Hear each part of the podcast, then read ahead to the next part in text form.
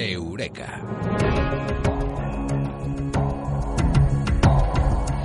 Y precisamente quienes hacen eso, cantar Eureka, los eh, científicos, eh, nos dicen que el 80% de lo que hay en el universo es materia oscura, materia que no emite luz. Y nos hacemos una pregunta que le vamos a trasladar al responsable de esta sección de Eureka, al físico, el profesor de la Universidad de Málaga, Francis Román Villatoro. Muy buenas. Buenas noches, Bruno. La pregunta es eh, la siguiente. Si el 80% de lo que hay en el universo es materia oscura, nos podemos eh, preguntar si existen planetas como el nuestro que están formados por eso, por materia oscura. La materia ordinaria que forma las estrellas y los planetas está formada por partículas como protones, neutrones, electrones y neutrinos. Esta materia ordinaria se suele llamar materia bariónica porque el 99,95% de su masa corresponde a los protones y los neutrones, que son partículas que los físicos llamamos bariones, que están formadas por tres quarks. La materia bariónica puede emitir luz porque los quarks y los electrones tienen carga eléctrica.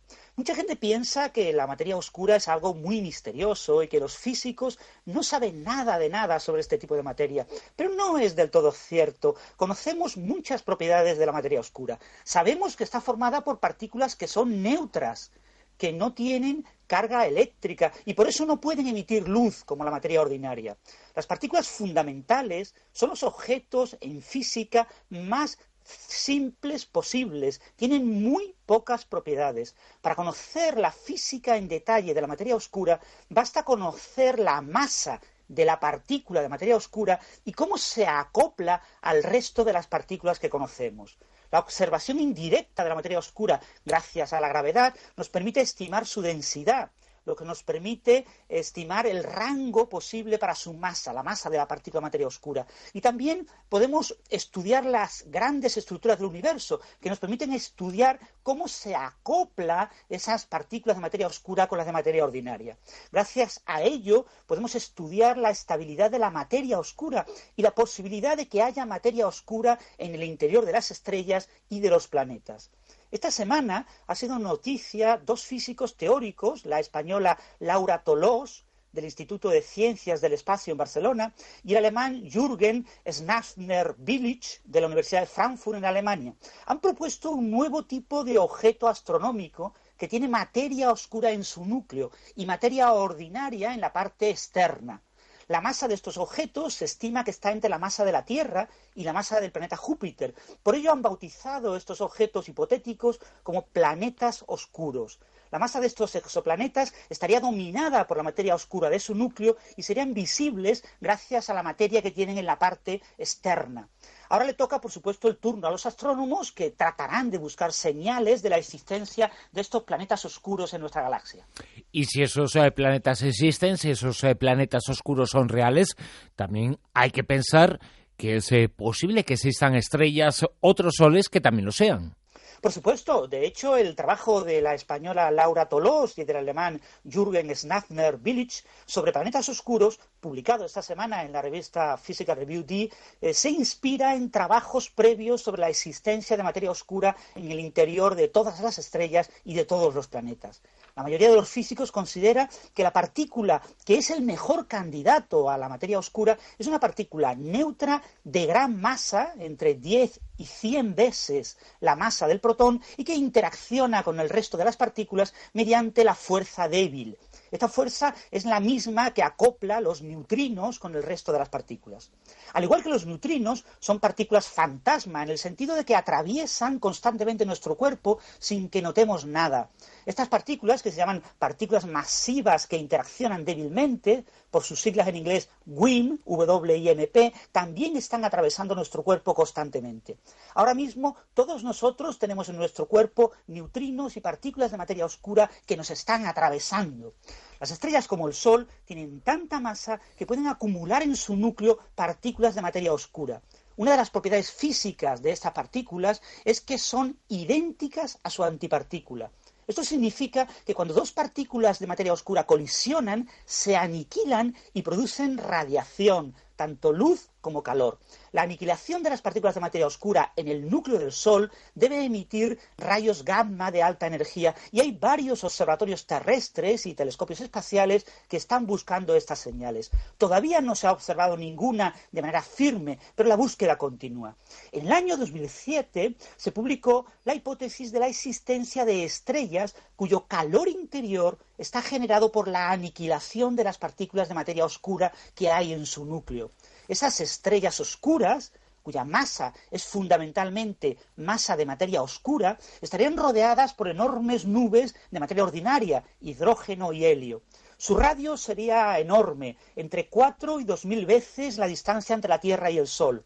Estas estrellas oscuras tienen una vida relativamente corta y hoy en día es muy improbable que hayan sobrevivido muchas en nuestra galaxia. La observación de planetas oscuros y de estrellas oscuras representa un gran desafío para los astrónomos. Sin embargo, los telescopios espaciales de rayos gamma están buscando señales de estos cuerpos hipotéticos y también están tratando de detectar de forma indirecta, mediante una técnica que se llama efecto de lente gravitacional débil, este tipo de objetos. Su descubrimiento nos daría información muy útil sobre las propiedades de las partículas de materia oscura. Hay posiblemente planetas, estrellas, y nos preguntamos, ¿y galaxias? Bueno, según nuestro conocimiento actual sobre la formación de las primeras galaxias en el universo, la materia oscura jugó un papel clave. A gran escala, el universo se parece mucho a la espuma de jabón del baño. Hay grandes vacíos separados entre sí por películas donde se acumula la materia, lo que técnicamente se llama la web cósmica o la red cósmica. El 80% de la materia de la web cósmica es materia oscura y se forman grumos, regiones de mayor densidad que atraen al, resto de la materia, la materia ordinaria que forma el 20% restante del universo y que forman una especie de gas difuso. Las simulaciones por ordenador de la formación de las grandes estructuras del universo, que utilizan superordenadores como el español Mare Nostrum, que se encuentra en el Centro de Supercomputación de Barcelona, pues bien, estas simulaciones eh, nos indican que la materia ordinaria se pone a rotar alrededor de esos grumos de materia oscura y como la gravedad es una fuerza atractiva, acaban colisionando eh, los grumos de materia ordinaria formando grumos de mayor tamaño. La materia ordinaria puede perder energía y momento angular en este proceso, emitiendo radiación, emitiendo luz. La materia oscura no puede hacerlo porque no puede emitir luz. A partir de esas regiones de alta densidad de materia ordinaria se acaban formando los cúmulos galácticos y las galaxias. El rol, el papel de la materia oscura en este proceso de formación galáctica lo comprendemos muy bien y sabemos que todas las galaxias se encuentran en el centro de grandes nubes de materia oscura con una forma más o menos esférica. No se pueden formar galaxias de materia oscura parecidas a las galaxias de materia ordinaria. Pero las simulaciones por ordenador nos indican que ciertas regiones de baja densidad de materia ordinaria pueden formar extensiones de materia oscura que rotan alrededor de un núcleo más denso de materia oscura. Estas regiones, más o menos esféricas, se llaman galaxias oscuras no son galaxias formadas por estrellas oscuras o planetas oscuros. Son galaxias oscuras, pero se parecen más a nubes de materia oscura porque no tienen estrellas. Estas hipotéticas galaxias oscuras, predichas por las simulaciones por ordenador en supercomputadores como el Mare Nostrum que tenemos en Barcelona, no han sido observadas todavía por los astrónomos. No emiten luz, están demasiado lejos, son muy difíciles de observar. Sin embargo, se espera que futuros telescopios espaciales de rayos gamma permitan detectar este tipo de galaxias oscuras. Al menos seguro dedicarán parte de su tiempo a buscarlas.